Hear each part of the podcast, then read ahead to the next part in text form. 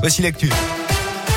Et à la une de l'actualité ce matin, il avait été condamné pour viol sur sa compagne et devait être jugé en appel fin novembre devant les assises de l'Allier.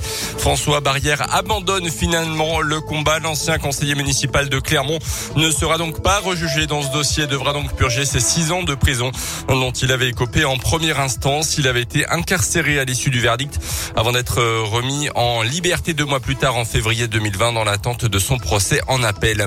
Un chèque de 50 millions d'euros pour moderniser les termes de Vichy. C'est le groupe France Terme, propriétaire de la compagnie de Vichy, qui investit pour moderniser les termes dans les prochaines années.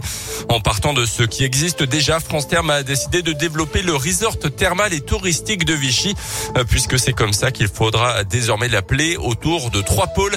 Euh, Sylvain Serafini est le directeur de la compagnie de Vichy. Les termes Calou vont rester concentrés sur leur euh, savoir-faire en médecine thermale. La dimension prise en charge très personnalisée qu'il y a dans les Célestins, là aussi va continuer de s'étoffer. Et la grosse nouveauté, effectivement, c'est tout le pôle prévention qui va prendre place dans l'ancien établissement des Dômes, avec euh, toute une partie euh, plaisir qu'on va retrouver dans les futurs bains de Vichy, dans lequel on aura des bassins intérieurs et extérieurs en eau thermale. On voudrait qu'à horizon euh, saison 2024, l'ensemble de l'offre soit livré, reconfiguré. Les travaux se feront sans interrompre le fonctionnement normal des termes. En bref, également un jeune puits de mois en détention provisoire. Il comparaissait cette semaine pour violence conjugale mais a demandé un délai pour préparer sa défense. L'audience se tiendra donc le 10 décembre. Le mois dernier, tout juste sorti de prison pour le même type de fait, il s'en était pris à une jeune femme à Chamalières selon la montagne. Bilan 45 jours d'ITT pour la victime violemment frappée au niveau des jambes, des bras et des côtes. Pour rappel, le numéro d'urgence en cas de violence conjugale, c'est le 3919. Dans l'actu également, la fin d'une incroyable aventure pour Thomas Pesquet. Il a atterri euh, à Mérite Auto ce matin au large de la Floride avec trois de ses collègues astronautes après six mois passés dans l'espace à bord de l'ISS. Le Français qui boucle donc son deuxième séjour en orbite va devoir passer quelques tests médicaux avant de rejoindre l'Europe. L'allocution ce soir d'Emmanuel Macron aux Français, ça sera à 20h. Il parlera de la reprise épidémique, de la vaccination et notamment de la troisième dose de rappel.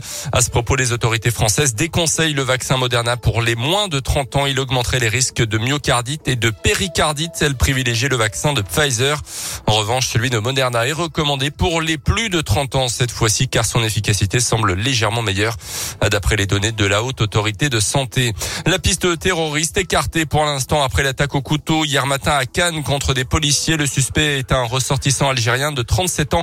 Il aurait mentionné le prophète au moment de passer à l'acte. Il avait été grièvement blessé par des tirs de riposte. Selon le ministre de l'Intérieur, intérieur Gérald Darmanin. Il était totalement inconnu des services de renseignement. L'enquête est ouverte pour tentative d'assassinat. Les sports avec le foot et un petit coup dur pour l'équipe de France à quelques jours d'affronter le Kazakhstan match de qualification mondial 2022 au Qatar. La blessure à l'entraînement hier à la cuisse de Paul Pogba. Il est donc forfait pour ce match face au Kazakh et contre la Finlande également mardi prochain.